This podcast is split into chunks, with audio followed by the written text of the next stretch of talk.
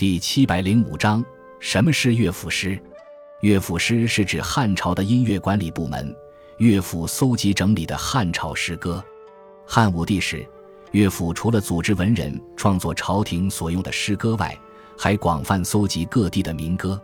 据《汉书·艺文志》记载，西汉时乐府采集的民歌共有一百三十八篇，但流传至今的只有三四十篇。加上东汉民歌和文人的作品，现存汉乐府有一百多篇。当时没有一部专门的书籍，散见于《汉书》《后汉书》《文选》和南朝《玉台新咏》等书。宋朝时，郭茂倩编的乐府诗集将其全部收录。汉代的乐府诗最大的特色是可以配乐演唱。后来，由于乐府音乐失传。乐府诗便演化为一种独立的诗体。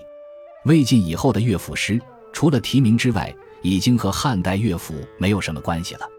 另外，乐府诗的句式杂乱，四言、五言、六言、七言、八言乃至杂言，种类繁多。有时，即便是同一题目，句式也不相同。乐府诗集是根据音乐类别将汉乐府分为四类，其中。焦妙歌词是西汉文人为宗庙祭祀作的乐歌，鼓吹曲词、香和歌词和杂曲歌词基本上都是西汉民歌。杂曲歌词收录的文人作品中有一些出自东汉。从内容上看，乐府诗包罗万象，有的反映富贵人家奢侈豪华的生活，如《鸡鸣》《相逢行》《长安有侠斜行》等。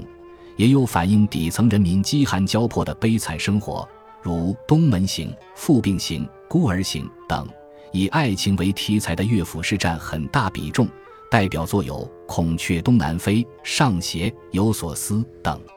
乐府诗受《诗经》和《楚辞》的影响很深，并对后世的诗歌创作有深刻影响，在文学史上占有重要地位。